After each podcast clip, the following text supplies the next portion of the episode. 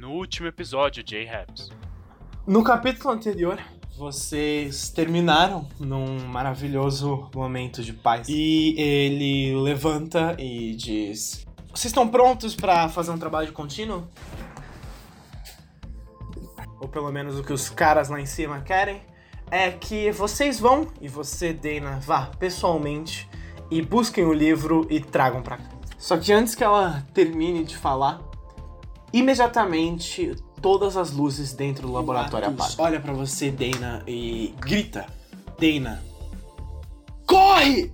Ai, Léo, para de me dar esse chassi, brother. E o terceiro e último que sobrava se aproxima de vocês. Ele tenta morder o Atos, que levanta o machado com as mãos. E a criatura se para no machado, se prende no machado. O Atos joga ele pra cima e ele fala: Dana!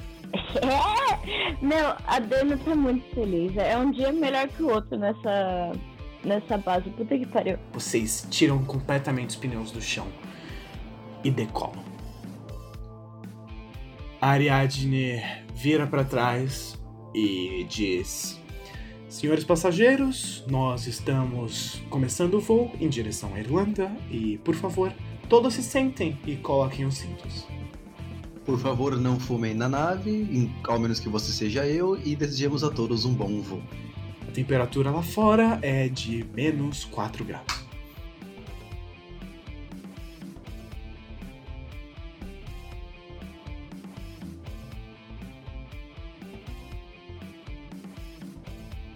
Salve, salve rapaziada! Eu sou o Léo, só Léo e nada mais que Léo. E, e aí, seus alienígenas?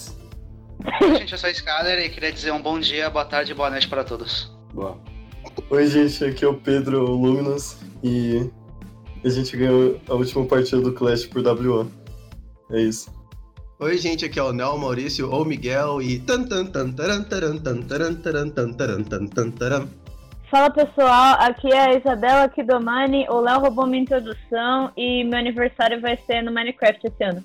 E eu não fui convidado aparentemente porque meu PC não roda. Você foi Foi convidado, a culpa não é minha se você não pode aparecer.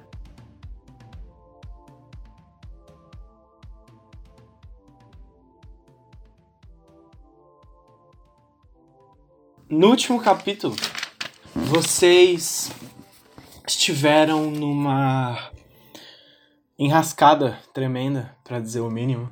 Vocês todos, como um grupo, foram recuperar um livro que se encontrou perdido. Se encontrou perdido, é bom. É, vocês foram recuperar um livro como uma party que estava na mão dos exploradores há muito tempo, mas agora com a tatuagem na mão, aparentemente tatuagem pelo menos, na mão da Dana, ela é, esse livro voltou à tona, afinal de contas, dentro desse livro, alguns dos símbolos contidos eram exatamente iguais ou extremamente parecidos ao mesmo símbolo que apareceu na mão da Dana. Porém, recuperar o livro não se provou uma missão necessariamente fácil.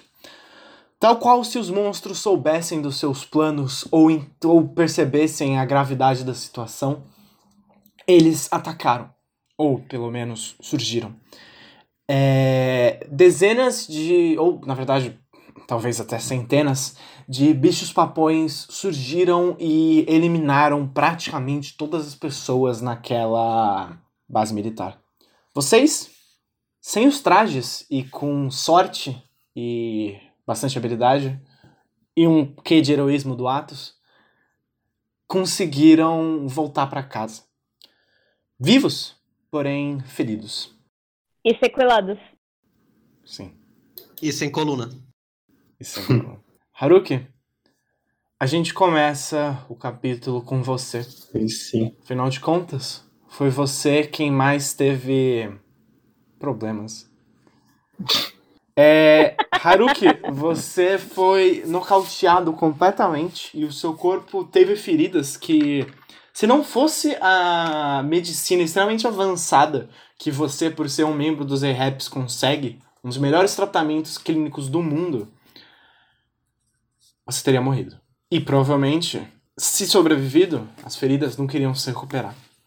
Mas no momento, graças a tudo isso que eu já descrevi, depois de uma semana, você tá sendo acordado do coma induzido no hospital. Caralho. Você. A última coisa que você lembra é você murmurando alguma piada no avião no caminho de volta. E a Ariadne, sem uma mão, te colocando pra dormir. Você não entendeu exatamente o que aconteceu, mas você sabe que seus companheiros te salvaram. Você abre os olhos, olha em volta. É um quarto de hospital, aparentemente normal. ah, várias telas ao seu redor te monitorando.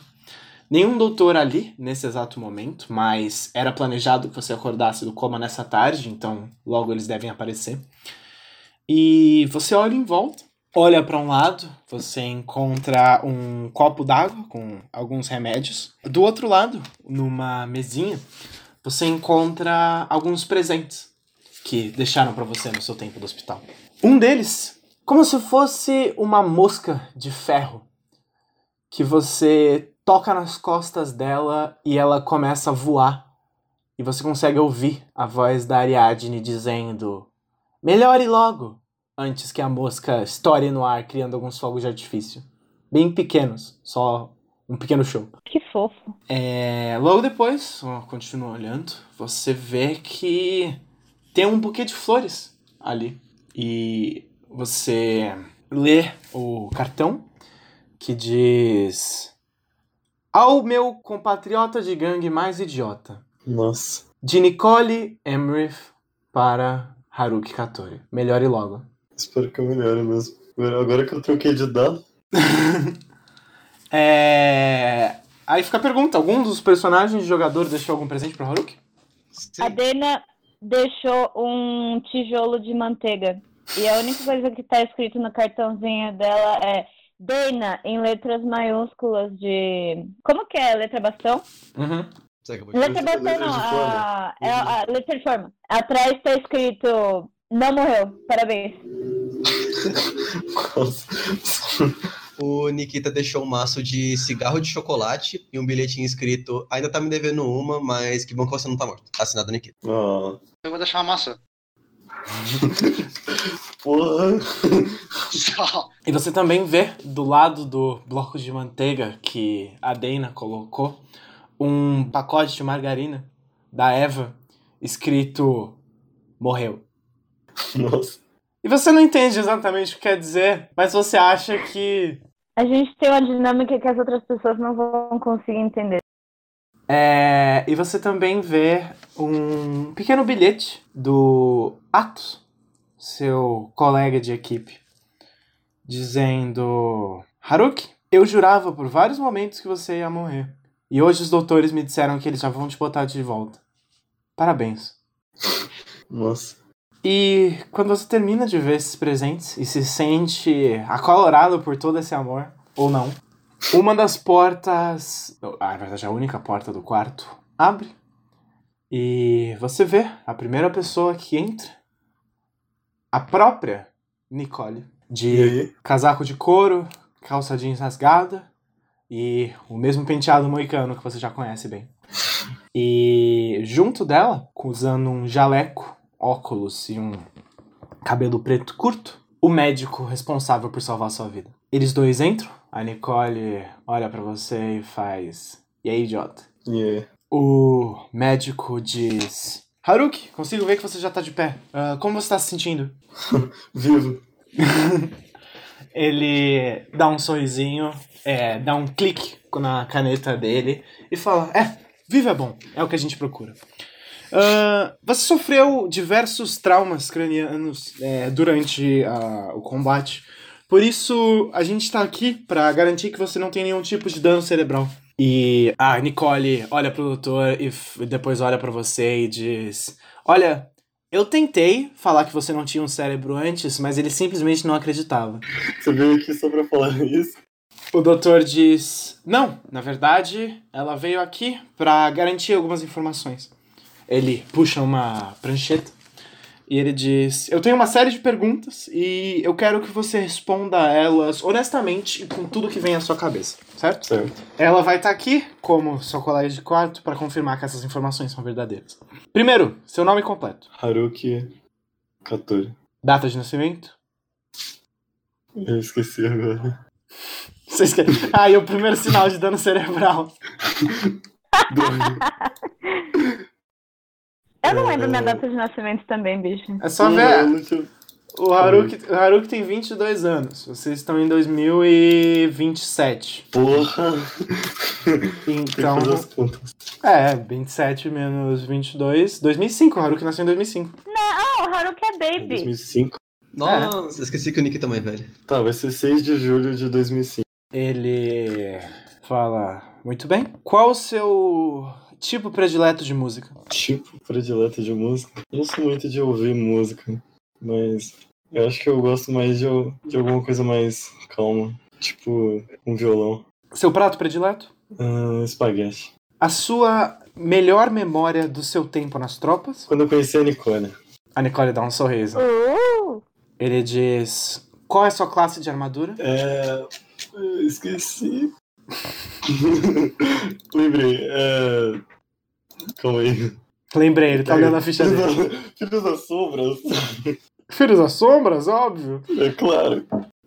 Quem é seu melhor amigo? Hum, eu não fiz muitas amizades aqui, né? Acho que é a Nicole mesmo.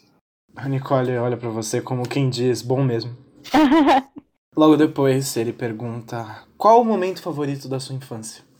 E quando você tenta pensar nisso, você tenta chegar nas suas memórias do seu tempo de circo, de ah, do que você fez, do que sobre seus pais, sua família, e imediatamente, não importa o quão forte você pense, é como se só viesse a imagem de fogo na sua cabeça. Você lembra do rosto do seu irmão, Hanzo Katori. E só isso, só Ah. isso que você consegue lembrar da sua infância. Tô, tô começando até Alzheimer. Talvez você tenha tido algum tipo de dano cerebral. Por favor, explique isso pro doutor. Doutor, eu, eu não consigo me lembrar de nada. Quando, quando eu penso.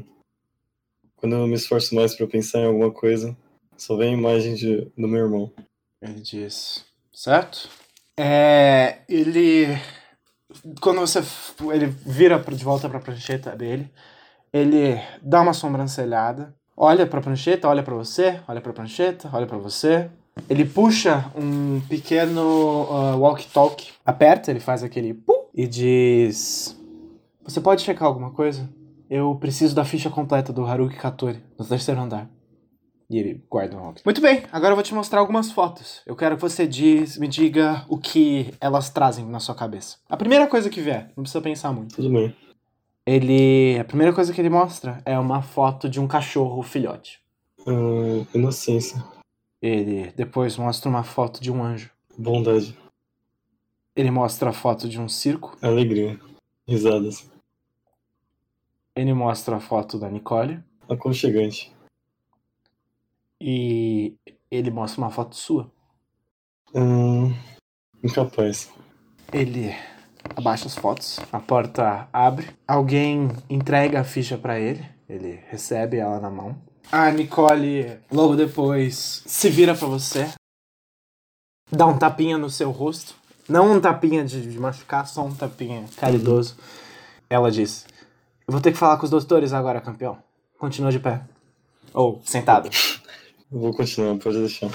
E ela sai. E não esquece dos seus remédios. Ela aponta pra mesa do seu lado antes de sair do quarto. Próxima pessoa, Nikita. Opa. Você também teve que passar um tempo no hospital. Afinal de Imagino. contas, um naco das suas costas não volta com band-aid e beijo. Porra, pensei que voltava, velho. Minha vida é uma mentira. Tava querendo uns beijos, né, safado? Eu? Não, não, ah, ah, jamais. Alguém chama aí a Kobe, vamos resolver esse problema. E você tá no hospital, ainda se recuperando da cirurgia que tiveram que fazer pra garantir que você pudesse pelo menos voltar a andar quando isso tudo terminasse. E uma pessoa assim, que você faz um tempo que você não vê, entra dentro da sala. usando um uniforme preto com o símbolo, dois símbolos na verdade. O primeiro deles, o símbolo da elite dos Eheps, e logo embaixo, o símbolo das Valkyrias. Oh boy. A Kobe Eu chamei entra, a Nicole e ela apareceu. Oh, a Kobe ela apareceu, bicho. Caralho. a Kobe entra no seu quarto, ela bate uma continência e ela fala: "Permissão para entrar?" Permissão concedida. Ela se aproxima e fala: Me disseram que vocês viraram cabos. Tecnicamente, você agora é meu superior. Ah, não. Não fica com essa baboseira, não. Só pode. Só me trata normalmente. Não tem problema. Eu elite. Não é como se eu tivesse que obedecer às suas ordens. Ela Eu não sei senta. se fico feliz ou triste ao ouvir isso, mas beleza. Ela senta do seu lado e fala: E aí? Como é que eles estão te tratando? Ah, o povo ou os médicos? Os dois, eu acho. O povo. É, normal, eu tô tendo que cuidar deles que nem antes e os médicos estão me tratando bem. Que tipo de tratamento que eles fizeram pra fazer crescer um buraco das suas costas? Não me pergunte. Até porque eu não sou bom em medicina. Eu sei que tinha agulha, tinha bisturi, eu desmaiei e quando eu acordei tava bem, é isso que importa. Ela fala: Você não sabe mais nada? Sei lá, pergunta pros autores, não...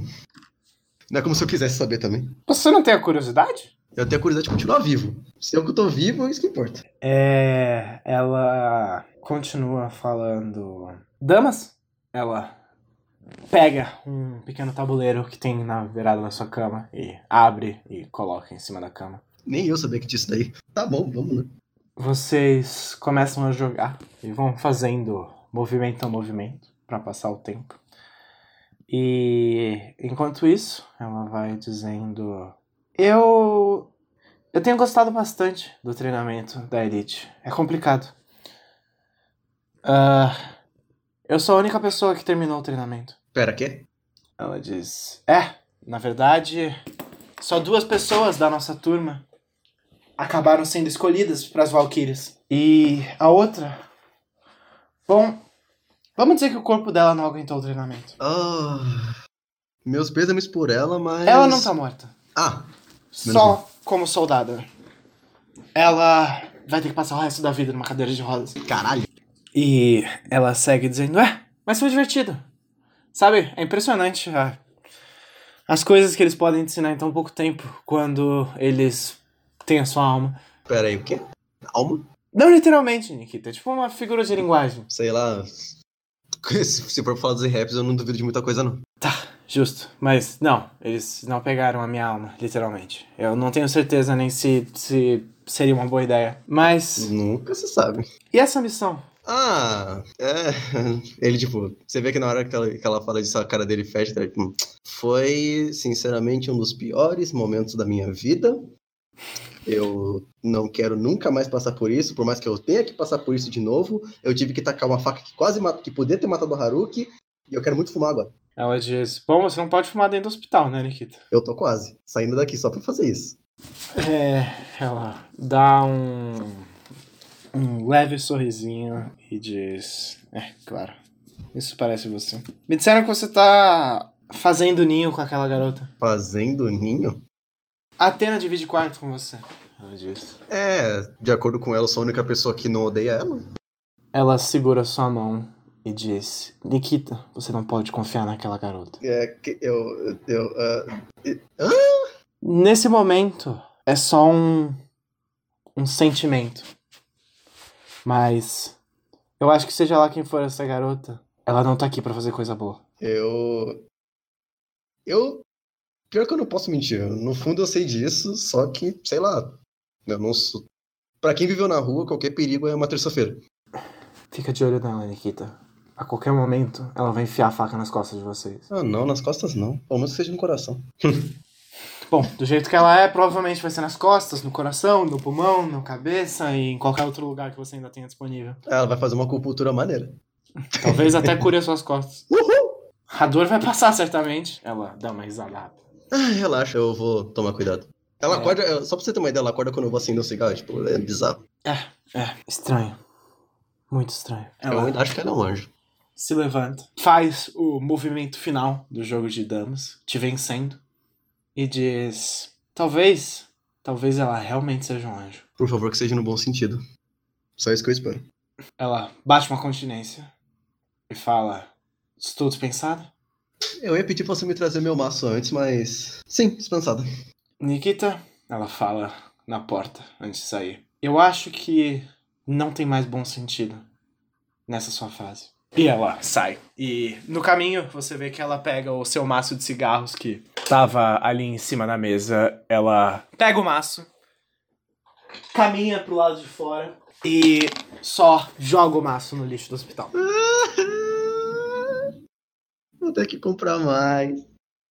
Meu, a Kobe tá falando muitas verdades. Só queria dizer que ela é fada sensata e que alguns episódios no futuro a gente vai ficar tipo, pô, a Kobe realmente tinha razão, né, gente? Eu já confio nela desde o começo, mano. Não sei o que vocês estão falando. Pô, Arthur, Oi. você é o próximo. Seus colegas de equipe, infelizmente, estão machucados. E por causa disso, você não pode ser enviado em nenhuma missão. Na verdade, você recebeu. afi- Afinal de contas, você. a sua recuperação foi bem mais rápida que a do Nikita e do Haruki. Ah, mas você recebeu sim uma missão que é a de ajudar a sua colega de quarto, Ariadne, a se adaptar com a sua nova mão. Nos primeiros dias foi um pouco complicado, afinal de contas, por mais que não queira mostrar, a Ariadne é um pouco orgulhosa, principalmente das suas capacidades. E, bom, suas capacidades de mover as mãos já é algo que ela faz faz muito tempo e parecia fazer muito bem. Agora, ela tem uma prótese no lugar de uma das mãos. A prótese, por mais que seja ah, de um- uma espécie de Kevlar preto, ele é capaz de se movimentar e fazer todas as faculdades que uma mão normalmente conseguiria fazer. A única coisa é que ela ainda necessita, sim, de uma fisioterapia e um tempo de adaptação. A mão nova, por muito tempo, é como se fosse um. Pelo que a própria agente descreve, é como se ela tentasse andar, só que ela tivesse com dois pés esquerdos vestindo sapatos de pés direitos. Como você, naturalmente, já não é uma pessoa de tantas palavras, você tem apenas assistido ela com as coisas absolutamente necessárias. Porém, nesse mesmo dia, mais ou menos uma semana depois da missão, provavelmente ao que você ouviu, o Haruki deve estar acordando do hospital e o Nikita já vai ser liberado ainda nessa mesma tarde. Na cozinha, agachada, chorando. oh meu Deus! Você vê, Tá, tudo. ela tá tentando amarrar os tênis, só que não consegue. Eu amar pra ela. Você se aproxima pra amarrar pra ela e ela fala: Não, não, não, não, não. Ela dá uma fungada. Eu vou conseguir. Eu não me importo. Eu amarro. Você vai, vai, mesmo assim. Você vê que ela não luta tanto. Ela só deixa você amarrar. E ela olha pra você enquanto você tá amarrando. E ela diz: Muito obrigado. Que pra isso, tá? Ela respira fundo. Parece que ela tá tentando secar as lágrimas, só que elas continuam saindo. E quando ela termina, ela se levanta e ela diz: Arthur, você é meu amigo. E ela te abraça. O que você vai fazer? Era ela acabar o abraço, eu acho. Ela demora um tempo abraçada e ela vai um pouco pra trás, segura nas suas mãos e diz: Muito obrigado. De nada. Você quer ver o cara que vai acordar agora? Eu vou trazer outra maçã pra ele. Você deixou uma maçã né, pra ele? Sim, é saudável. Eu acho. Acho que sim, é saudável. Ah, Arthur, eu posso te perguntar uma coisa? Fala. O que aconteceu com seus pais? Por que a dúvida? Porque você nunca fala de você. E eu sinto que tem alguma coisa ali. Eles morreram. Entendi. É isso. Eu não sei muito como foi. Ela continua olhando. Ela olha pra você, aqueles olhos enormes te olhando. E ela diz: Eu acho que os meus pais também morreram. Quer dizer, eu não tenho certeza. Mas eu entendo como é. Você tá sozinho desde quando? Uns anos, mas não me importa. Não. Ela sorri e diz: Bom. Ela segura sua mão, você vê que ah, a mão nova dela começa a, a consegue se fechar ao redor da sua mão. E ela diz: Eu prometo, você nunca mais vai estar sozinho, Arthur. Eu também. Você fala isso, ela abre um sorriso muito, muito largo e ela diz: Obrigado. E sai correndo. Você ainda consegue ouvir, logo depois que ela corre, a porta fechando, ela entrando dentro do quarto, enfiando a cara no travesseiro e fazendo tipo um. de animação de você ter declarado a sua amizade pra ela. Ah, ela é muito baby! E por último, Dana, Presente. você não precisou de tanta recuperação. Afinal de contas, você quase não se feriu e você teve o prazer de ser quem usou o lança-chamas. Sim. Talvez eu tenha queimado um pouco da minha sobrancelha, que já não era muita, mas. E você quebrou algumas costelas. Ah, é verdade, tem isso também. Mas nada que uma ou duas injeções especiais não resolvam em alguns dias. Você acorda. É acordada, na verdade. Mais ou menos duas semanas depois do acontecido.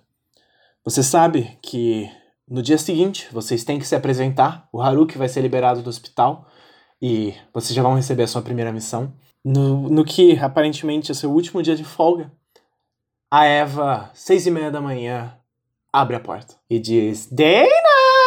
A Dana vai pular na cama, como se ela tivesse caído no sonho. Você pula na cama e ela diz: Dana! Eva! Eva! Você sabe que dia é hoje? Ah, sábado? Hum. É quinta-feira e você sabe o que isso significa? Ah, é. Hoje é quinta-feira. Ela sorri e diz: É quinta-feira do taco, Dana. Quinta-feira do taco. E você me deve uma competição de comer tacos. Eu te devo uma derrota na competição de tacos, que a gente sabe muito bem que quem vai ganhar sou eu. Ela sorri, dá um. abaixa assim os braços e fala: Você pode tentar? Eles já estão servindo os tacos no. Não, mas eu tenho um plano. Ela pega na, Mas, pega na sua mão e vai te puxando pro lado de fora à força. ok. E ela te leva até os fundos do refeitório. Ela tá segurando a minha mão. Ela vai puxando você, te levando pela mão, correndo. A Dana tá corada. Ih, bro, bro, bro, man. Nothing gay about it. Tá. Ela vai e te leva até os fundos do refeitório. E ela diz: Eu tenho um contato aqui. Você tem um contato? Eu tenho um Na- contato. É o meu cara das comidas. Eva, eu já falei pra você que conversar com as panelas não faz elas os seus contatos. Aquilo foi uma vez. É, e aí depois teve aquela colher. Olha, a colher que começou. E aquele outro garfo? A gente tinha um negócio. Eva, Dana, você tá perdendo o foco. De vez em quando, nos horários errados, eu tenho fome. Então eu venho até aqui e eu converso com o meu cara da comida. uhum. Esse cara consegue contrabandear comida a qualquer horário pra mim. Hum. Dana, conheça o meu cara da comida. E ela aponta pra um gambá dentro de uma lata de lixo. Eu não vejo um desses faz três anos. E a Eva diz: É, ele é meu amigo. Ele só me mordeu quatro vezes. E ela mostra a mão, a mão dela cheia de pequenas feridas. Você tá tomando vacina pra raiva? Ela diz: Dana, eu vivi com vacina pra raiva. Os experimentos. Ah, E ela diz: Bom, meu cara da comida aqui, eu sei que ele não é um rato, mas eu chamo ele de rato ratoso. Again? olha! He's Esse ser. É ser. Ele vai sair do lixo, sou eu! Eu estava escondido! Nossa, esse cara é um deus, velho. Eu amo ele. Caralho, mano. É, por favor, me diz que o ovo vai estar aqui também. Ela logo depois diz: ele tem uma gangue de amigos, sabia? E ela aponta pra lixeira. E você vê, O entre os amigos dele, tem uma daquelas. um daqueles chaveiros de mochilas de, de gorila. Aqueles com o dedinho pra cima que dá pra enfiar na boca. Exato. Um ovo com um óculos escuro pintado. e um. só o esqueleto de um peixe. Ai, não! O peixe. A Eva diz: Semana passada eu dei um peixe inteiro, mas ele gosta mais do amigo dele pelado. Hum. Agora, Dana, o nosso cara da comida, eu fiz um plano com ele. E ela se vira pro gambá e faz. E o gambá olha pra ela, ela olha pro gambá e ela faz que sim, e o gambá faz que sim. O gambá fala com o quê?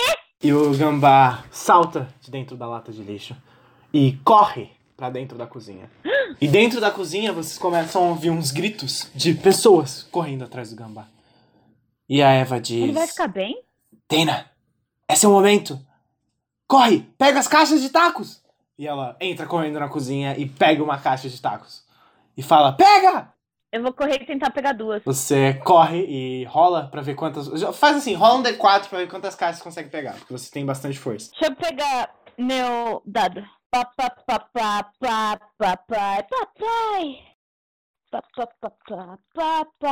É o meu papá, turururu. Cucu. É, quatro? Quatro. Você consegue, nos seus braços fortes e bem treinados, pegar quatro caixas inteiras de tacos e sair correndo. Nossa senhora. Você consegue ver o rato ratoso lá dentro, sendo perseguido por pelo menos uns oito funcionários da cozinha. E você consegue sair. Chega em casa com cinco caixas de taco e apoia elas em cima da mesa. E a Eva Nice. olha você nos olhos, abrindo uma caixa. Ela abre uma caixa rápido e diz: Tá na hora. A gente pode pelo menos esquentar eles no micro-ondas? Dana, tá na hora! Eva, tá congelado. É, Dana, por favor, role e adicione seu bônus de constituição. Minha nossa cenoura, vamos lá. Ah, deixa eu abrir as minhas fichas e Nossa, que personagem. coisa horrível. Ah, 17 mais 3, 20. 20. Você pega o primeiro taco, pega o segundo, o terceiro, o quarto, o quinto, o sexto, o sétimo. Pelo oitavo taco, você já não tinha mais visão. Pelo décimo taco, você não lembra mais o que acontecia. No décimo quinto, você só lembra de um apagão.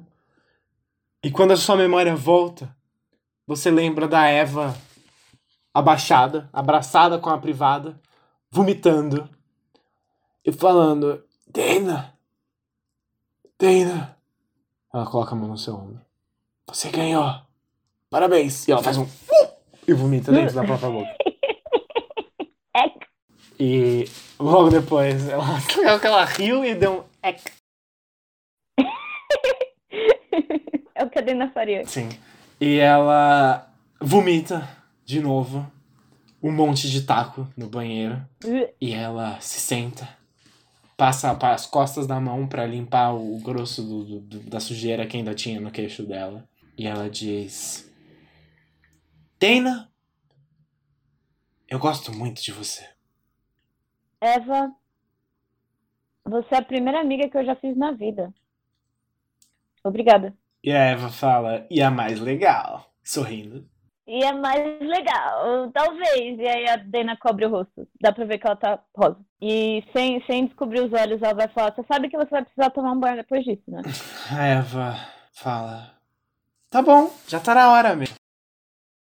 Quem é você? O que você fez com a Eva? Olha aqui.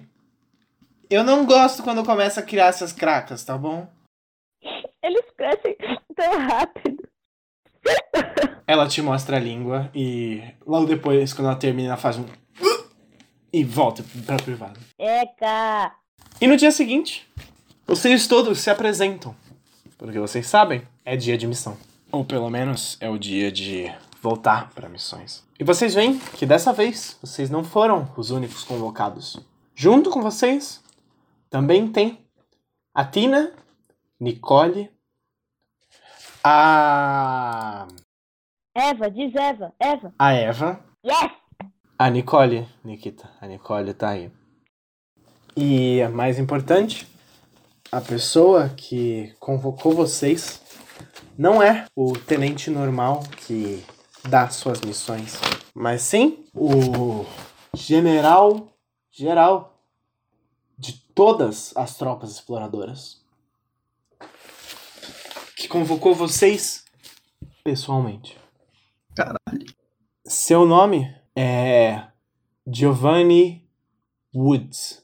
Giovanni Giorno. Não. Jojo. Golden Wind. Oh, vão se fuder, é seus? Jojo Fag do caralho. Ele é o quê? Ele é o general geral de todos os exploradores. General geral dos exploradores. Como que é o nome? É Giorno? Não, Giovanni. Meu nome é Giovanni o Giovanni. Woods. Giovanni Floresta. Ele é um homem Giovanni Bosques. forte, ombros bem largos, ah, cabelos raspados, é tipo, ra- na verdade não é um cabelo, é- parece que ele seria careca, só que por causa disso, pra evitar, ele raspa os cabelos completamente. E além disso, ele tá usando uma farda com todas as suas medalhas de honra. Mas o que realmente chama atenção nele é o seu bigode grosso e grande que cobre todo o seu enorme buço. É o Brown. Além disso, ele é um cara alto e, e ele é um cara grande, assim. Ele tem mãos enormes, uns ombros larguíssimos, o pé dele parece que ele calça 48, sabe? É, ele é um cara grande em todas as proporções da- das coisas. É o Eggman. Se ele não for defensor, tá troll. Vocês chegam, se aproximam dele. Ele diz: Cabos! E vocês todos imediatamente batem continência, porque esse cara, fora o presidente do mundo, é a maior autoridade do universo de vocês. Ele é o presidente do mundo? Não, fora o presidente do mundo. Ah, Ele é o tá, segundo, tá. ele é o segundo. Pra vocês, na cadeia de comando, vocês só negariam uma ordem dele se fosse uma ordem direta do presidente do mundo. Ok. Que é, por sinal, o Donald Zuckerberg. Ele é um pato. Zuckerberg. O cara é um lagarto gigante, mano. Ninguém vai me tirar essa ideia da cabeça. Não, ele é um pato. E Um pato O general, o general diz descansar. E vocês todos abaixam as mãos. E ele segue dizendo: Eu fui chamado aqui porque talvez nós tenhamos acabado de tropeçar na maior caixa de informações da história dos exploradores desde a Guerra de Primeiro Contato. O mundo pode estar em paz, mas a gente continua pesquisando. Dana Connolly. A sua mão. Sim, senhor. Minha mão, As leituras de energia da sua mão. Nós fizemos varreduras pelo globo inteiro. E nós encontramos três leituras de energia exatamente iguais a ela. Por mais que as ondas são exatamente iguais, porém, os níveis são muito diferentes. Uma delas, e a principal missão dos A-Raps a partir de agora, e o nosso grande objetivo, uma quantidade imensurável de energia foi encontrado no fundo do Oceano Pacífico. Infelizmente, mais profundo do que as nossas tropas têm a capacidade de ir. Nesse exato momento, o nosso time de pesquisa e desenvolvimento está trabalhando em um submarino que possa ir tão profundo. Assim que isso chegar, vocês vão ser escolhidos como convidados de honra para participar dessa expedição. Porém, Nice. outras duas leituras, em grau menor, mas de ondas de energia extremamente semelhantes, foram encontradas pelo globo. E nós escolhemos vocês porque nesse exato momento vocês vão ter que investigar e caçar uma delas. Ah, Caçar. Exatamente. Ele diz: Ao contrário das outras duas leituras de energia que se mantêm basicamente paradas, essa aqui se move e é pra cacete. Ele aponta um mapa da Terra e ele diz: Primeiro dia, ela foi vista perto de Honolulu. Um grupo de pescadores com os aparelhos obrigatórios e REPs que nós dizemos que todos os barcos devem ter, encontrou essa energia. Esse mesmo barco sumiu do contato com a Terra em menos de 45 minutos. Sua última mensagem? Ele dá um play. Vocês só conseguem ouvir gritos, urros de pessoas que claramente estão morrendo. Ah, E ele logo depois diz: No dia seguinte, essa mesma fonte de energia, exatamente igual, foi encontrada perto da costa da Austrália. Ela afundou um navio cruzeiro inteiro de uma vez só. E mais recentemente, ela foi vista próximo à costa da África. Felizmente, ainda não destruiu nada no seu caminho. Mas, ao que tudo indica, desde que essa leitura de energia apareceu em nosso caminho, ela tem se movido pelo planeta inteiro. E nesse caminho, ela tem destruído tudo que ela toca. Alguma criatura com essa energia e com esse poder destrutivo simplesmente não pode ser deixada viva. Vocês todos devem ir para Portugal. Lá, vocês vão encontrar o HM HMS Robin Hood.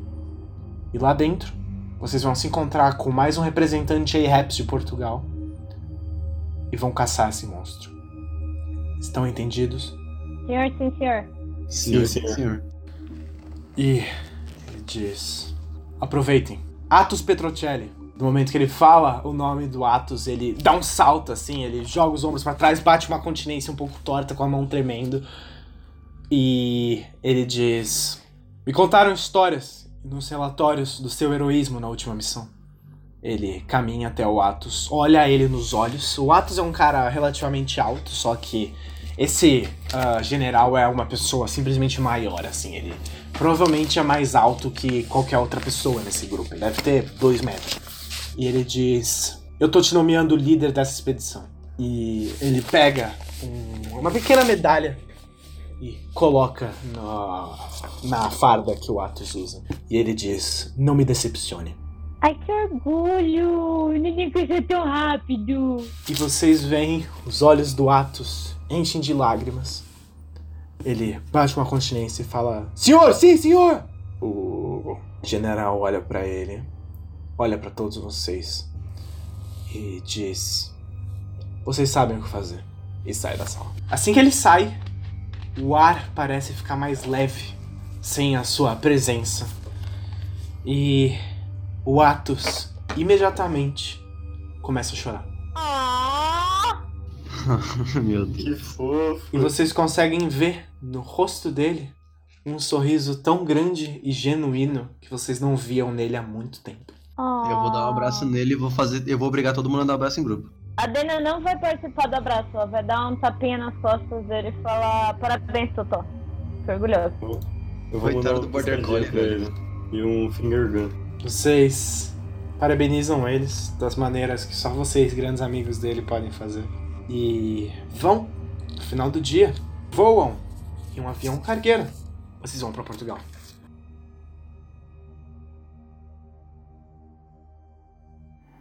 Oi, gente. Aqui é o Léo. E só o Léo, se você quiser contar, eu tô com o meu cachorro aqui. Porque a Isabela não pôde vir, porque hoje é o único dia que a gente tinha tempo de gravar isso. E a luz dela caiu. Mas eu tô aqui e eu vou entreter vocês.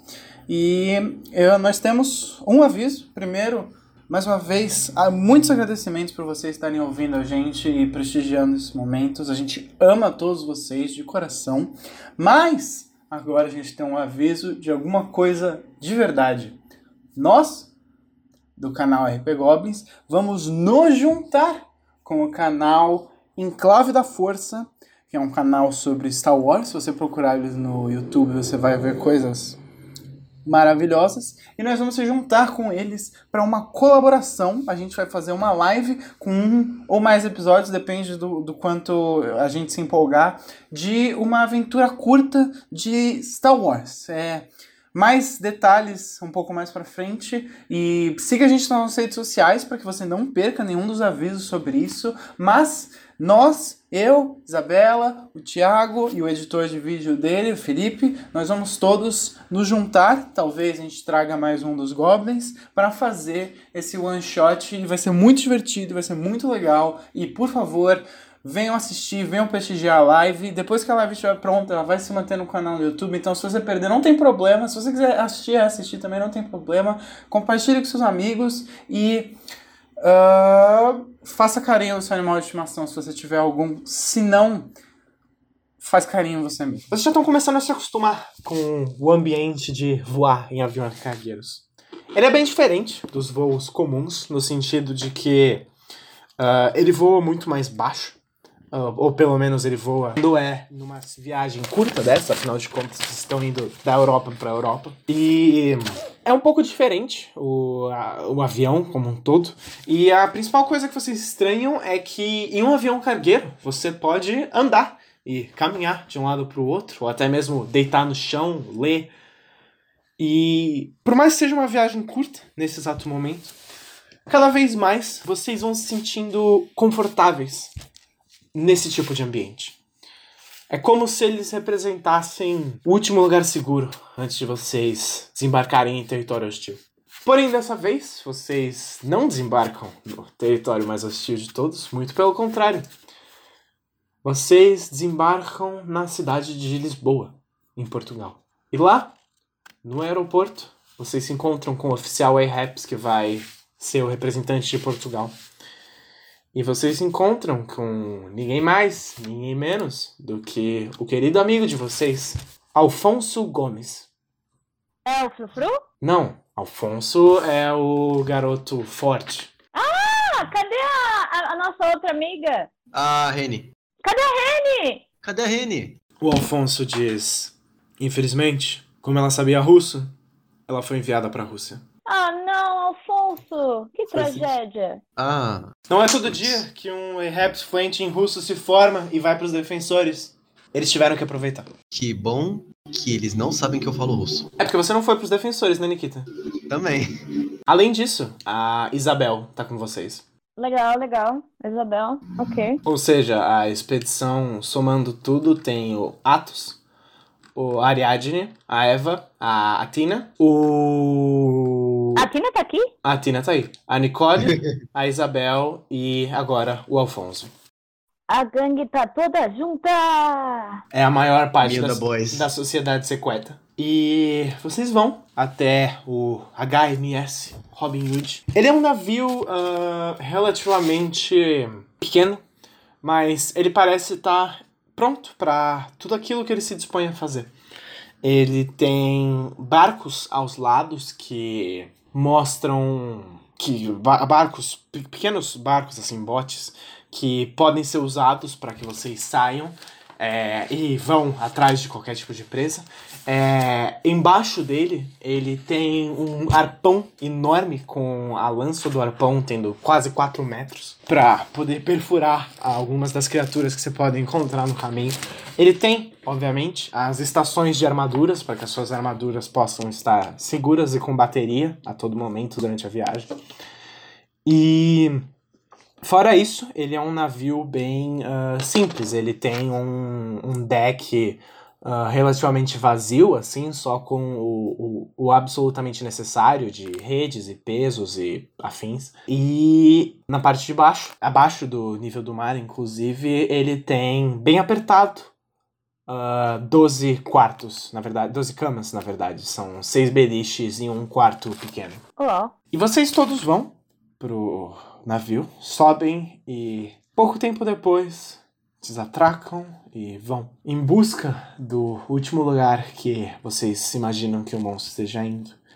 E pela projeção, vocês vão a caminho da última ilha do território europeu, os Açores. Além disso, além de vocês nessa expedição, vocês também estão com o capitão Cook e a sua pequena tripulação de cinco ou seis pessoas, que são aqueles necessários para fazer com que o navio continue funcionando. Vocês ainda são ah, as pessoas de, de força e de peso que vão participar disso, mas no final das contas, eles que são os eles são os trabalhadores essenciais. eles são os trabalhadores essenciais, né? Agora mantendo Os heróis sem capas. Da- datando o, o programa, ele- ele- sim, eles são os heróis sem capa que mantêm o navio funcionando.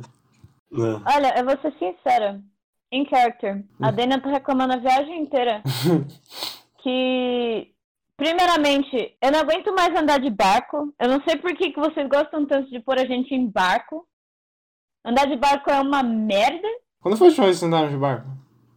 Tipo, chegando na ilha. Ah, porra, mas isso foi um ano e meio atrás. Ela não aguenta mais andar de barco. E se esse, se esse bicho que tá matando as pessoas não for o Jormungand, ela vai ficar muito chateada. Ok, se prepare pra ficar chateado. Ou não. A Eva diz. Ele pode ser o Yermangand.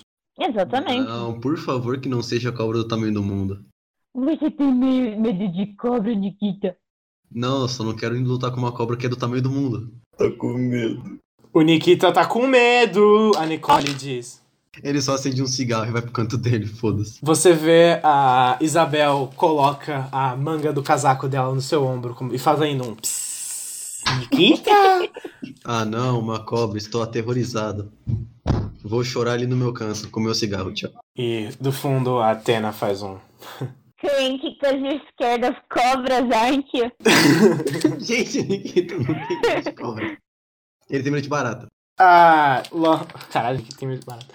Ah, logo depois o Alfonso diz: Nikita, não tem problema. Você pode ter medo de cobras. Por exemplo, o Arthur tem medo de se aproximar das pessoas. O Haruki tem medo de um teste de matemática. E você tem medo de cobras. Eu não. Ei, Haruki tem medo de matemática? por quê? Haruki, Você tem o mais medo de número? 3, 5, 27. A, E- a Eva eu- chega do lado dele e fala: 3 ao quadrado, Haruki. Eva! Você vai matar o menino! Raiz quadrada de menos um. A, a Atena do fundo da sala fala: Não, não, não dá, não dá. Haruki, Eu não Mano, estudava muito no meu tempo de estudo. eu Haruki. Eu tinha coisas mais importantes pra eu focar naquela. Fazer puruleta e brincar com o elefante. Por exemplo. Ele era palhaço, a Nicole diz. Ah. Faz sentido. Mas relaxa, palhacito. Se alguém te mandar uma conta de matemática, manda pra mim que eu resolvo. Não que eu seja bom também, mas. E se alguém mandar uma cobra pro Nikita, o Haruki pode engolir, a Nicole diz. Se fosse pra eu ter medo de algum bicho, seria barata. Não cobra. Você vê que. Nikita tem medo de barata, então. Eu tenho. E Isso de cobras? eu tenho. Não! Ai, Cobra ai. come barata. Se tiver uma barata dentro da cobra, você vai ficar com medo? Não. E se ela estiver viva? Exatamente. Ainda não. E a Isabel. uma cobra dentro de uma barata. E se tiver uma cobra que cospe barata? E a Isabel Aí eu diz. fico aterrorizado.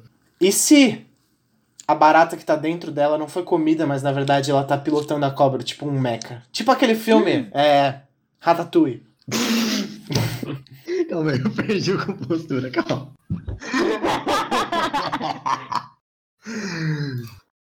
Uma cobra que pilota um mecha não deve... uma, co... uma cobra não. Uma barata que pilota uma cobra não deve ser confiável. Vai meter um tiro na cobra. Evangelho. E na barata. Cyberpunk 2019. Power Rangers. Cinco baratas dentro de uma cobra, Power Rangers. Não, Power Rangers é três bonecos de argila. Ah, pra cada um. É. Vocês seguem a viagem até os Açores. Ah, não é uma viagem longa, afinal de contas, ainda é na Europa, e esse é um barco que viaja bem rápido. E vocês atracam numa pequena vila dos pescadores dentro da ilha, onde um homem que disse para as forças Raps que avistou a criatura e saiu vivo se encontra num pequeno bar. Imediatamente, vocês caminham, passam assim não muito tempo de praia e entram dentro desse bar.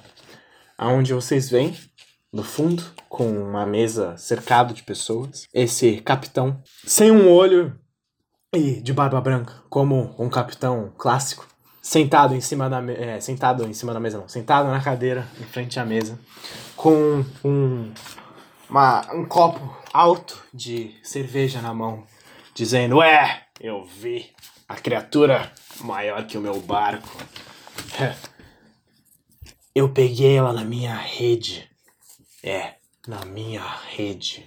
Quando eu fui tentar tirar, o barco inteiro não aguentava. E aí um cara do lado dele fala, ah, puta que pariu, realmente, lá vai o senhor já contando as histórias malucas dele de novo. E um, um outro cara, parece aparentemente da tripulação desse capitão, fala: Olha, eu não sei o que eu vi, mas que eu vi alguma coisa, eu vi alguma coisa. E o velho diz: Era um monstro! Ele bate a, o copo em cima da mesa e ele diz: Eu tenho visto esses monstros dentro desde a guerra. Eles ainda estão por aí. E esse monstro, ele me viu de volta. Às vezes, quando você encara o monstro, o monstro encara de volta. Você vai falar pra ele? Eu vou falar, deixa no ar assim. Você fala, e quando você fala, você vê que ele levanta a cabeça. E ele vê as 10 pessoas, 8, sei lá, esse grupo de pessoas fardadas na frente dele. E ele diz: Ah! Os homens da lei, por favor, sente-se, sentem-se. Ah, senhor, um round. Pode botar na conta do Zux.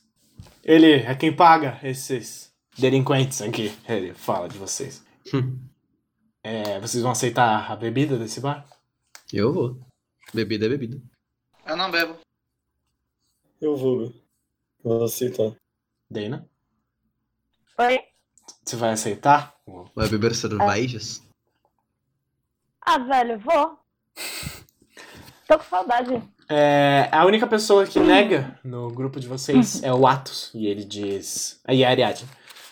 E o Arthur? A Tina tá bebendo? A, a Tina pega um copo e bebe, só que ela parece beber como se estivesse bebendo água.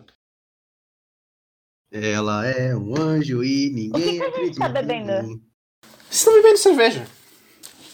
Uma cerveja um pouco Então mais. não é tão ruim assim. Beber cerveja que nem água é normal. Normal. Até. É uma cerveja um pouco mais forte, um pouco mais.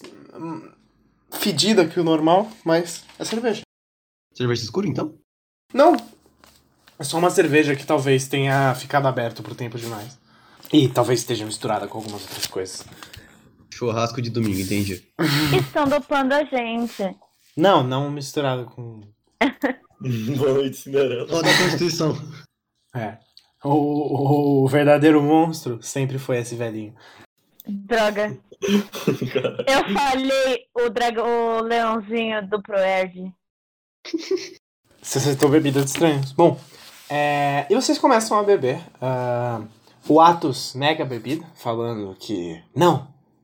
É minha primeira missão, eu tenho que estar atento a todos os momentos. Justo. E. Minha primeira missão como líder. né? É. E esse senhor diz: Bom, acho que vocês estão aqui pra ouvir a minha história, né? Foi demais. Eu, se não fosse esses 45 anos de mar, eu provavelmente estaria morto agora. Mas eu e a minha tripulação conseguimos sair. Como vocês fizeram isso? Ele diz: "Ah, Bom, era noite, chovia um pouco, e no meio dos trovões eu consegui enxergar uma sombra debaixo do barco, maior que o próprio barco. Era gigante.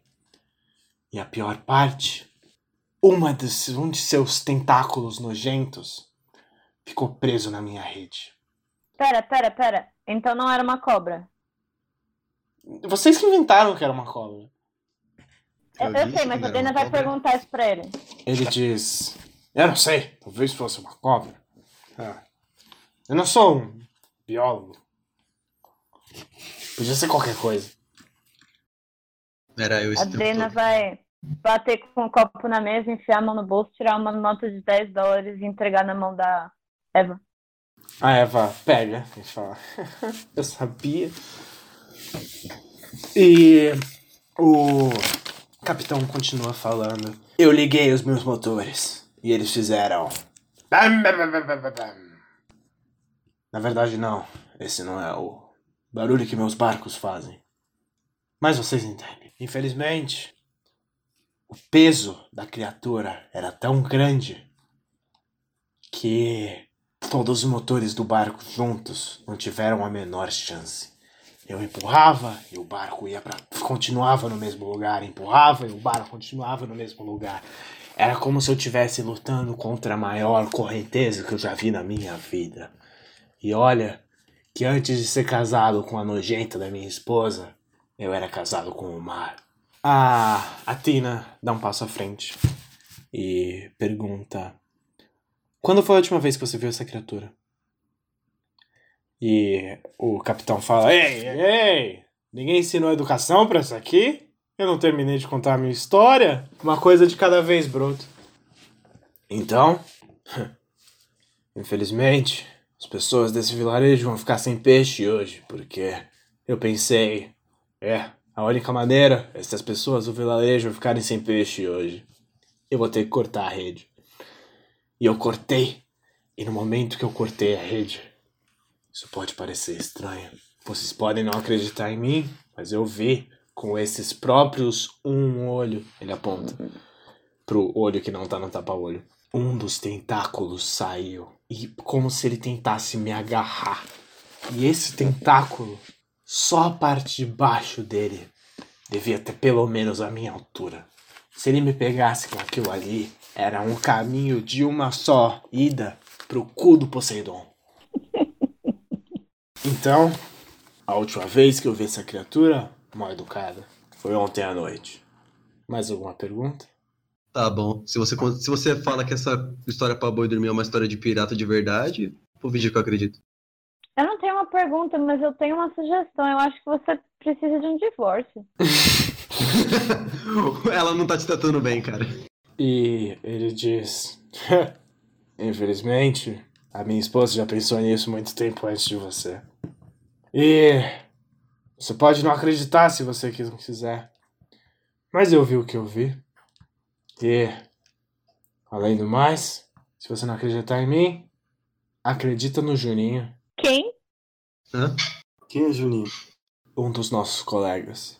Nessa mesma noite, enquanto a gente tentava fugir, ele caiu do barco. Juninho é um dos melhores nadadores que eu já conheci na minha vida. Ele podia ter ido nadando até a porra da Inglaterra se ele quisesse. Mas dois segundos na água, um grito, e o Juninho foi e nunca mais voltou. Direto pro cu do Poseidon. e no momento que ele diz isso, a Ariadne abre um sorriso rápido e diz: O Juninho. O que que o Juninho tinha? E o capitão fala: Sei lá, porra. Ah, camisa, calça. Talvez estivesse com o celular dele, aquele garoto nunca saía do celular. Esses jovens. É, entendo. Essas crianças de hoje em dia não valem de nada. Cala a boca, Nikita. Você só é tipo, quatro anos mais velho. Já é o suficiente. Falou fumante. Ele tá fumando enquanto você tá falando isso? Tá? Ariadne diz: Muito obrigado, senhor. E sai. Parece que ela teve uma ideia. Ah, alguém que é atrás dela? Eu vou. Eu vou. Eu vou roubar uma, um copo cheio de alguém por perto que tá bobeando e seguir a Ariadne. Vocês dois seguem a Ariadne. Enquanto isso, quem ficou pra trás ainda tem mais alguma pergunta pro velho? Não. Ah, Arthur e Dana, vocês ah, saem seguindo a Ariadne e vocês veem que ela sai. Parece que ela tá fazendo vários cálculos na cabeça dela, um atrás do outro. Vocês vão falar com ela? Eu não, não quero ah, é, interromper os cálculos da menina, né? Mas ah, vou perguntar pra onde a gente tá. Calma. Ariadne, pra onde a gente tá indo? A gente não tem como rastrear o monstro. Exatamente, é verdade. Mas a gente tem como rastrear o Juninho. O celular. Exatamente. A gente consegue saber o último lugar em que o celular dele ainda funcionava. Provavelmente ele não se destruiu no meio do caminho. Talvez ele ainda funcionasse um pouco depois de ah, entrar dentro d'água. Só da gente saber o lugar exato em que o certo Juninho se afogou, a gente consegue um raio não tão difícil para encontrar essa criatura. Hum. Dali, os nossos sonares em potência máxima já devem fazer o trabalho. E você precisava da nossa ajuda ou a gente vai ficar de apoio, apoio emocional? Na verdade, eu tenho um plano. E ela vai voltando pro navio. E vocês chegam, todos depois do navio, no navio, depois de se despedir do velho. O Atos dá 100 dólares pra, pelas informações valiosas. Porra. É, o dinheiro que vocês têm, né? Vocês têm dinheiro pra esse Esse tipo cara de coisa. contava essa história de graça, todo mundo sabe. Sim. Mas os reps têm muitos fundos, então. Eu acho que eu comprei o melhor charuto de lá, então. Não, isso aí você tem que comprar com então, seu salário. não- nada, me, nada me impede. E vocês vão pro navio, todos, e se encontram. E a Ariadne diz: Ok, eu tenho uma ideia. Eu preciso que todo mundo forme duplas. Eva! A gente vai caçar esse monstro e a gente vai caçar ele hoje. Mas tá escuro. Não, tá de dia. Ah, tá de dia? Por que, que eu imaginei É. isso numa. Tá Ué. escuro, mas tá de dia. Não, mas tá escuro. não quero saber. Ai, que eu tava de óculos escuros, pessoal. Foi mal. Esse óculos escuro é bom mesmo, hein? óculos escuros. Tava de VR, velho. Foi mal, pessoal. É, provavelmente já deve, você deve ser tipo 4 horas da tarde agora. Todo mundo, escolhe uma dupla. Eva! Nicole. Ariadne. Suicídio quer dizer Atena. A, a Tina dá um sorrisinho de canto de rosto quando você lembra dela. Tá bom? Isso deixa a Isabel com o Atos. E Alfonso, você vai ficar no navio pra guardar o navio. Essa é a sua função aqui na missão, não é? Big Então- boy. Guarde o navio, grandalhão. Strong. Seguinte, todo mundo. Descobrindo o último lugar em que o celular desse cara funcionou, a gente vai colocar o nosso navio exatamente no centro desse ponto. E daí, todos nós, nas nossas armaduras, separados em duplas, vamos descer e a gente vai tentar aumentar a área dos sonares. Todas as armaduras têm um sonar interno, certo? Então a gente vai usar o sonar do navio no maior grau possível e os nossos sonares no maior grau possível nos limites do sonar do navio. Assim, a gente consegue cobrir uma área gigantesca. Se o monstro realmente foi preso e realmente teve aquela rede presa nele, talvez, só talvez, ele ainda não tenha conseguido sair dessa região. E se ele estiver aí, ela aponta para uma parede cheia de armas de arpões e diz: Ele não tem como fugir da gente. Hum, Eu tenho uma pergunta. A gente vai ter que entrar na água com o bicho? Sim, Ok. Fase da água. Não, mas essa fase da água vocês têm respirador. Vocês não precisam ficar. O que eles têm nas armaduras raps não é nenhum tanque de oxigênio, é uma membrana ah, semelhante à membrana de um peixe capaz de transformar o oxigênio debaixo d'água em oxigênio. Então, enquanto ainda for uma pressão que essa membrana não se autodestrua, vocês conseguem respirar mais ou menos como se estivessem respirando em cima da. Prevejo aqui que a membrana de alguém vai estourar nesse episódio ainda. Sim. Sim. É, E vocês vão até o ponto principal. E vocês querem conversar alguma coisa antes de começar a caçada? Eu quero bater papo. Eu Papear. quero. A ideia não é que seria bater papo, é que seria alguma coisa importante. Eu não sei. Não, não tenho nada de importante pra perguntar pra ninguém, assim. Ok. Eu tô devendo uma ligação pra minha avó faz, tipo, três capítulos, mas eu acho que agora não é a hora. Definitivamente não. Definitivamente não é agora. E vocês todos vão, pegam os seus botes e logo depois descem dos botes e entram dentro d'água com as suas armaduras. Cada uma das duplas começa a fazer um círculo ao redor e nós temos entre as duplas Arthur Griffin, Dana Connolly, Haruki Hattori, Nikita Beletskaya e o outro time vamos chamar do time da Isabel.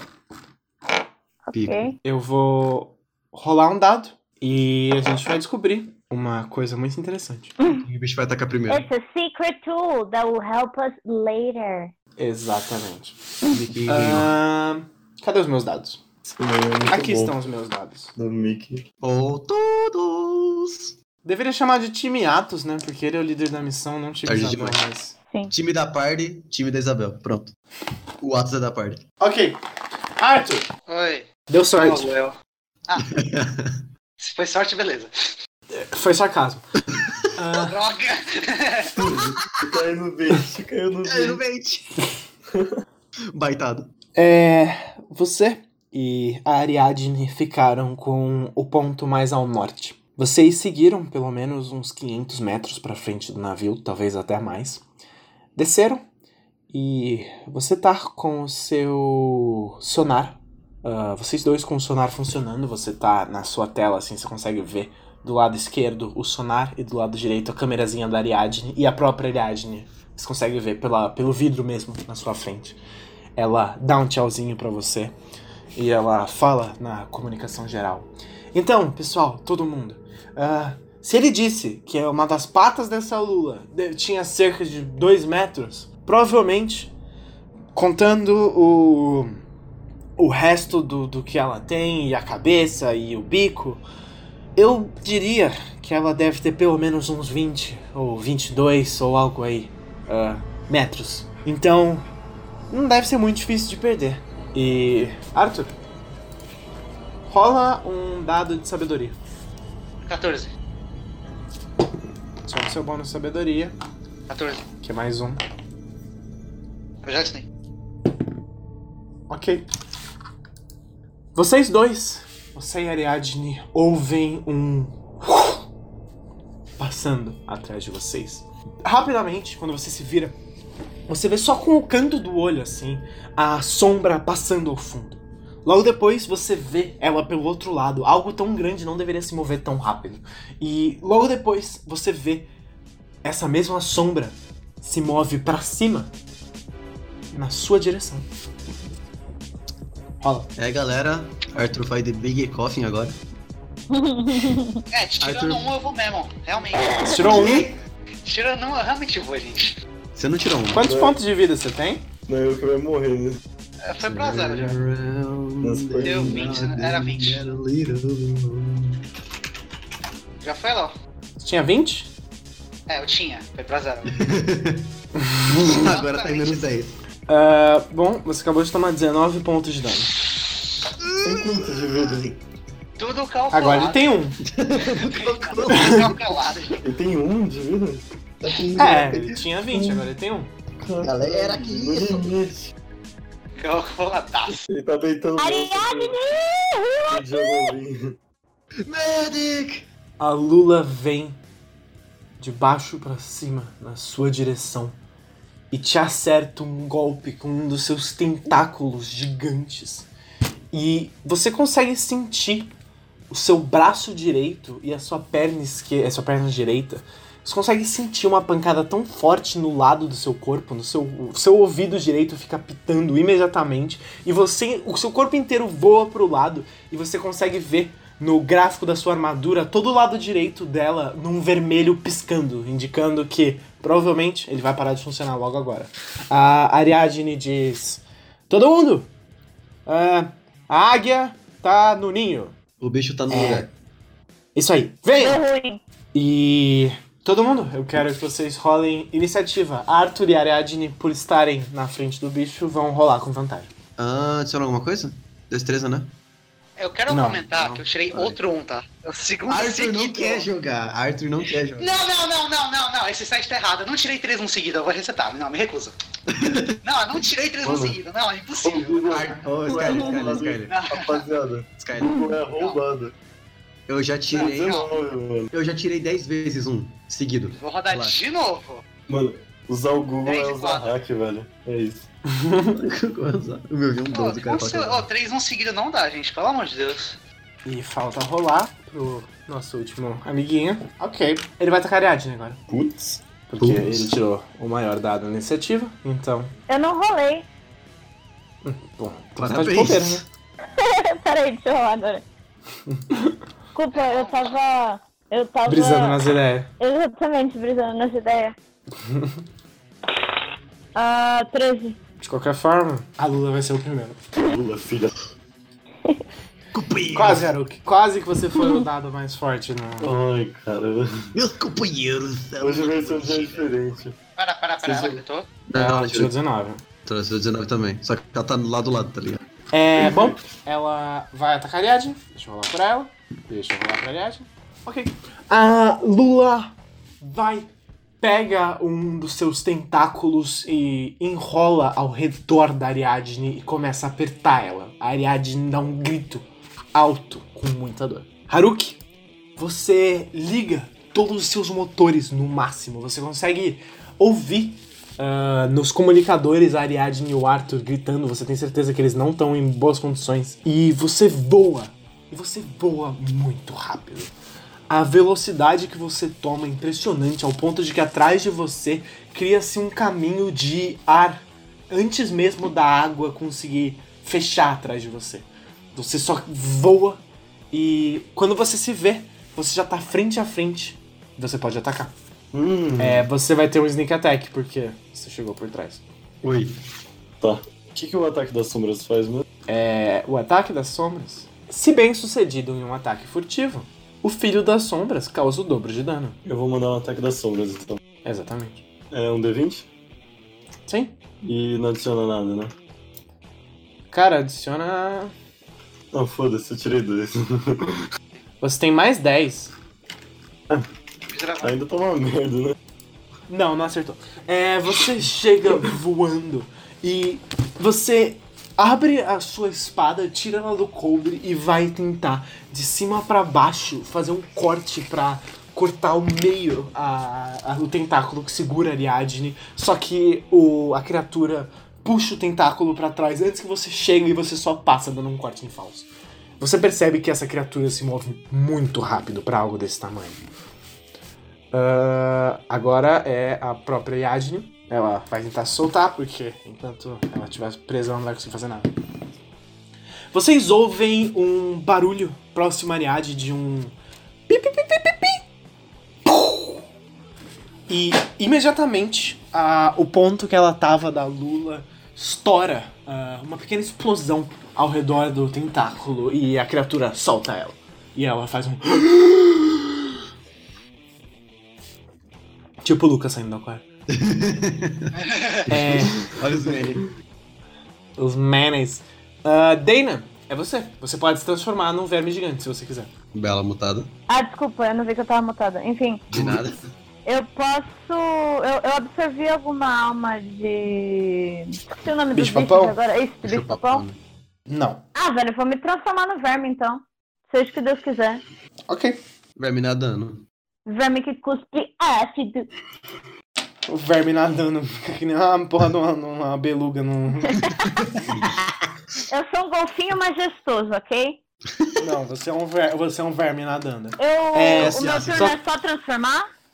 Ah, não, não, você pode transformar e atacar. Eu vou transformar e cuspir ácido no bicho. Tá bom. Rola. É, eu adiciono o que exatamente? Ah, só lembrando que debaixo d'água você vai, vai ser mais difícil você acertar o ácido, porque ele A se gente dispersa tá bem fácil. debaixo d'água, então eu vou descer uma dentada nele. Ok. Caralho. Nice. Eu adiciono alguma coisa? Ah, rola e adiciona o seu bônus de. Pode ser Mordida. Constituição. Constituição. Boa É, duas estrelas é mais três. Três e dezesseis. Tá. Você se transforma em um verme de 6 metros. E vocês tomam um susto, primeiramente. Mas depois vocês lembram que é a Dana e que tá tudo bem. Mas um verme cruza o campo de batalha debaixo d'água. E ele tenta se aproximar dessa lula gigante. Que simplesmente se vira e você morde o lado do rosto dela a tempo. Ah, você vai dar metade do dano. Por quê? Porque ela tem resistência a esse tipo de ataque. Ah. não. Mordida. Ah, eu Ela rolo um pra dano? resistência. Ah, rola, você vai rolar 2d8 e dividir por 2. Eu não tenho 2D8, eu vou rolar no rolador de dados. Você pode rolar um d8 duas vezes, você pode fazer isso? Nossa, é verdade. Léo. Oi. A resistência do bicho é contra mordida ou contra dano perfurante? É Mordida. contra dano crushing. Ah, tá. É conclusão. Deu 5 total. Um dado foi 3, outro dado foi 2. Um dado foi. Tá, então. ah, você vai dar 3 de dano. Yay! Inaugurou bem. É. Você. Olha que eu moido, hein?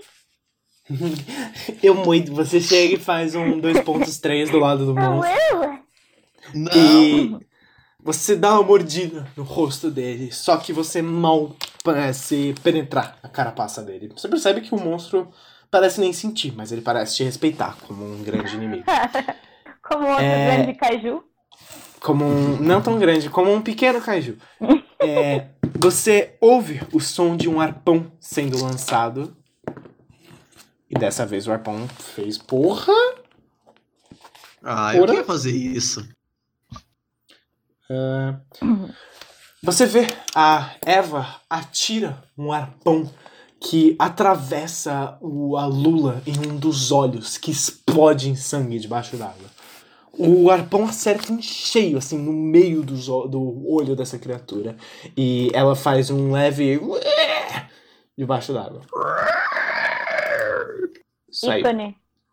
Annie. Tá. Efeitos sonoros.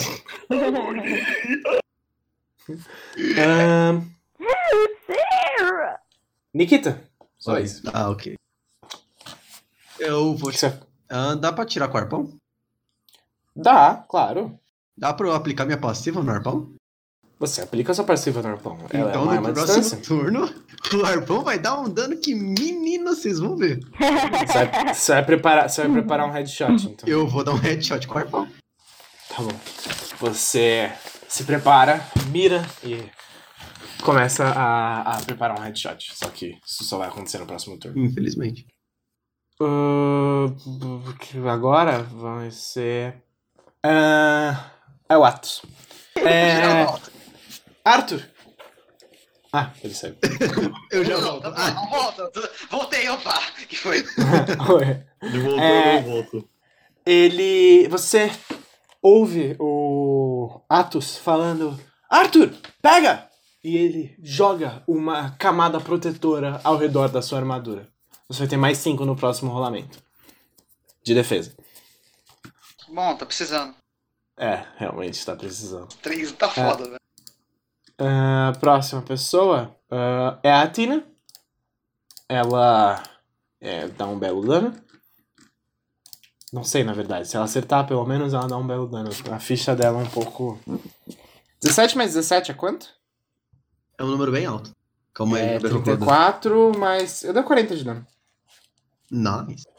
Oh, mano. Matemática. São 11 e meia da noite, mas matemática já tá começando a se perder. Mano, É. A Tina atira com um arpão que acerta em um dos tentáculos do monstro. Solta o arpão, puxa as duas espadas e voa rapidamente. E com essas duas espadas, ele, ela corta um tentáculo, dois, três, quatro, cinco e seis ela vai passando pra cima e pra baixo, pra todos os lados, e ela dilacera e a Lula fica praticamente derrotada com um único ataque passou. dela.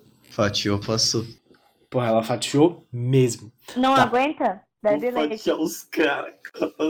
É, agora é a Lula, porque o Arthur e a Nicole vão perder o primeiro turno porque eles tiraram um. A Lula vai tentar atacar a Tina, afinal de contas foi quem mais, né, tirou mais da metade da vida dela. O monstro tenta atacar a Tina e vocês veem que ela tava do lado de uma, tipo, próxima, assim, muito próxima. Pelo menos o, o peito dela devia estar uns 30 centímetros do de um dos tentáculos. E quando o tentáculo vai pro lado pra tentar acertar ela, por mais que estivesse tão próximo, vocês não sabem como, mas mesmo assim ela consegue levantar a armadura com tudo, pelo menos uns 10 metros pra cima, e o tentáculo passa em falso. E um bicho dá um grito de dor e sofrimento. Meu, nerfa a cena, pelo amor de Deus. Ah, Haruki, sua vez. Você já perdeu o seu sneak attack. Você pode perder o seu turno pra voltar pra Eu furtividade. assumi nas Ou, sombras, né? ou você pode só atacar. Hum, eu vou só atacar mesmo. Tá bom. Rola, adiciona destreza. Tudo bem. Você adiciona mais 10, Pedro. Acerta um ataque, velho. Ai, vai. É, tá bom, vai. Não o que a gente queria, né? Mas. é o que teve. Acertou. É... Rola um D12. D12. Você vai tirar com arpão, né? Ou você vai cortar com as espadas? Eu vou cortar com arpão mesmo. Rola um D12. Então, eu tirei 8. Dá. Ok. Você atira com um arpão, ele acerta do lado do bicho e o bicho faz um. Parece que ele sofreu um pouco do dano. Ah, próxima pessoa. Hum, A Ariadne, ela vai tentar curar o colega de equipe dela, Arthur, antes que seja tarde demais. Afinal de contas, ela é um mecânico, ela tá aqui pra isso. Ahn. Ok. É, ela vai te regenerar. Ok. Arthur, recupere 20 pontos de vida. Vai pra vida toda. Ah! Aí sim. Jogar amor sim.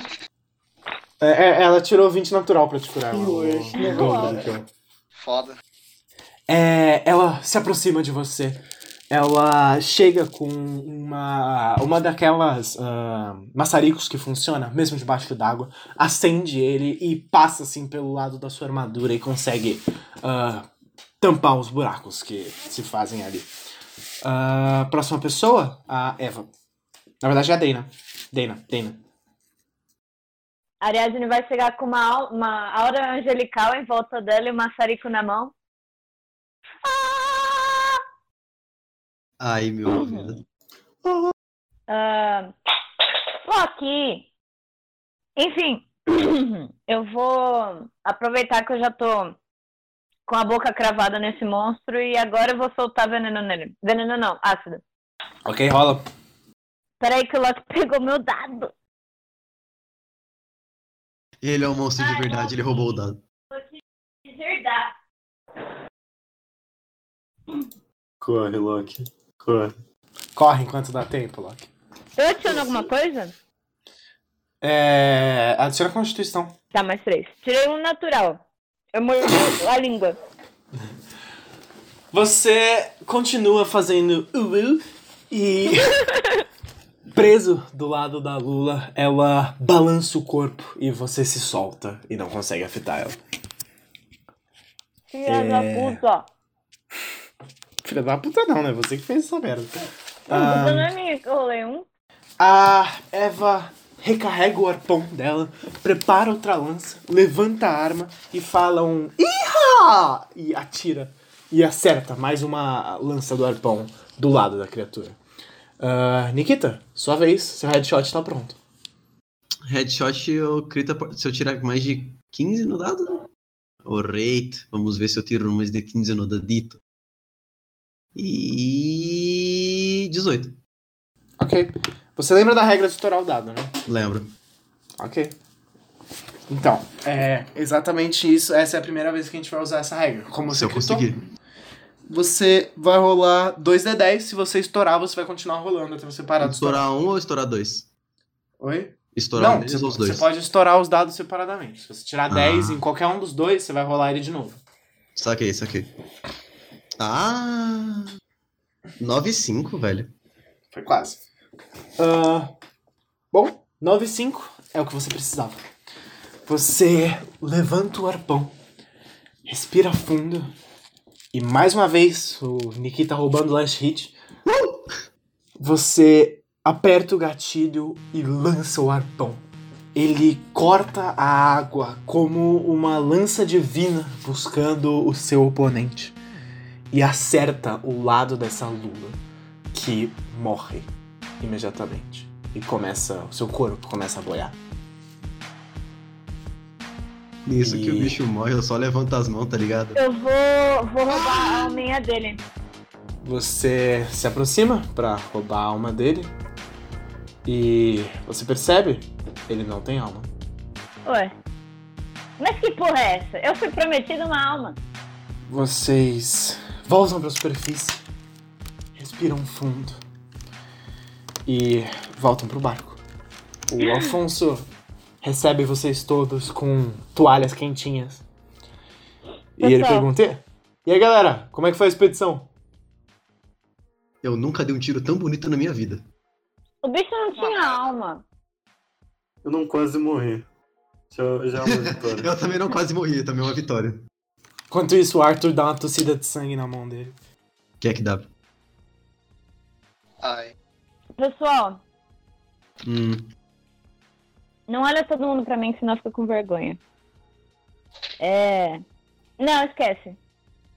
Agora fala. Não, não falo não. Ajoelhou, agora vai ter que mamar. Quer dizer, rezar. Que Eu vou isso? dar um soco no Nikita. A Nicole. Valeu a pena. Enquanto vocês estão nessa, ela se aproxima, coloca um barril entre vocês, pega uma faca da mão dela e joga nesse barril, abrindo um buraco do lado dele. E ela diz: Senhoras e senhores, rum! Ela puxa a faca e o rum começa a vazar pra fora do barril.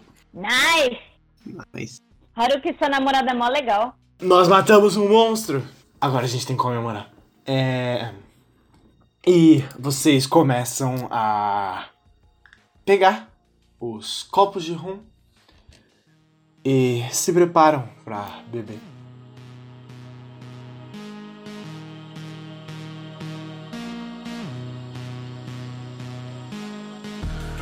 Oi, gente. Aqui ainda é o Léo sozinho. Afinal de contas, a luz da Isabela não voltou nos últimos dois minutos entre uma gravação e outra.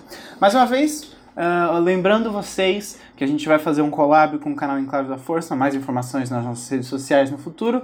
E nós amamos vocês. Muito obrigado por assistirem os vídeos. Se inscrevam no canal, compartilhem os vídeos. Na verdade, vocês estão ouvindo o podcast, então não faz tanto sentido, mas sigam a gente. Estamos. Se você não gosta desse agregador, nós estamos na maioria dos lugares que as pessoas encontram podcasts e nos ouçam e nos amem, que a gente vai amar vocês de volta. Um beijo.